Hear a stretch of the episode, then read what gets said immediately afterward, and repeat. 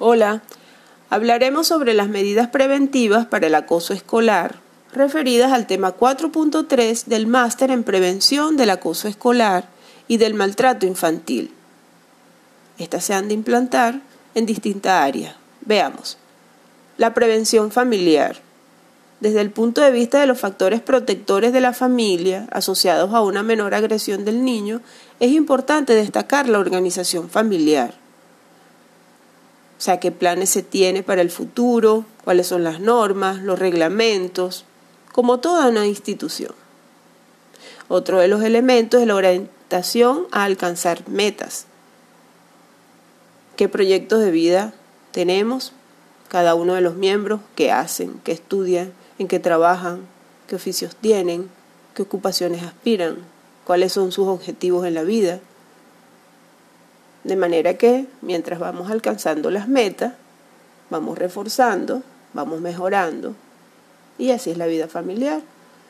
La tendencia a la espiritualidad que algunos mantienen por su religión o por su ideología o por su cultura o por su etnia es importante porque las creencias fortalecen la unión familiar. Otros realizan meditación o yoga, en fin, lo más importante es la cohesión familiar, los niveles de sintonía y unión familiar que se tengan. Por ejemplo, una situación familiar grave de una persona enferma, todos se unen, se solidarizan, están pendientes de ese familiar, lo que demuestra si existe unión o desunión. Otra área de prevención, por supuesto, es la prevención escolar. La educación es fundamental en términos de convivencia, de aprender a convivir entre compañeros, en una institución con normas, reglamentos, que se complementa con el aprendizaje común que recibimos de materias o asignaturas. Consideramos que es primordial enseñar a un niño a respetarse y aceptarse Solo así aprenderá a respetar y aceptar a sus compañeros y vivir en armonía con su entorno. Los niños han de aprender a ser, a ser personas, a ser ciudadanos, a ser gente, dentro de una humanidad de compañeros.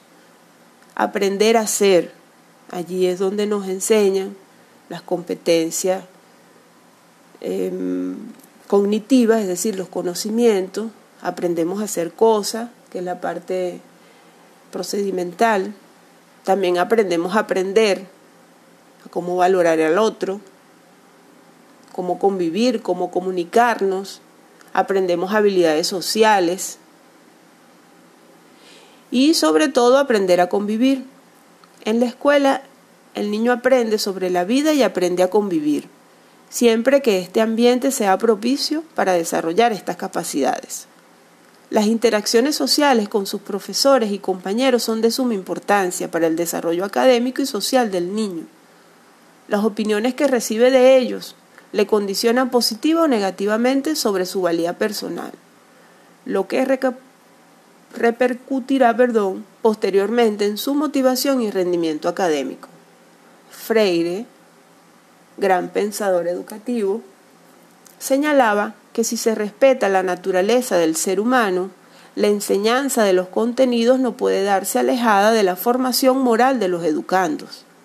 Es decir, los contenidos de una asignatura deben estar reflejados sobre valores humanistas, de empatía, compañerismo, todos esos valores que nos hacen más humanos. Este autor considera que si los profesores van guiando a los niños en la construcción de su conocimiento, formarán seres humanos libres, tranquilos, independientes, justos, equitativos, para desenvolverse en la sociedad. Del mismo modo, si los profesores fomentan las buenas relaciones interpersonales, el trabajo en equipo, la amistad, entre otras, contribuyen al desarrollo de la empatía, de prácticas de aprendizaje cooperativo, incremento de la motivación escolar y la participación de los educandos en el proceso educativo. todos los actores y protagonistas de nuestra escuela o de nuestra institución educativa participan en esa prevención del acoso escolar. Si tenemos un ambiente, un clima escolar saludable, tendremos unos niños y unos estudiantes y unos profesores y unos directivos saludables.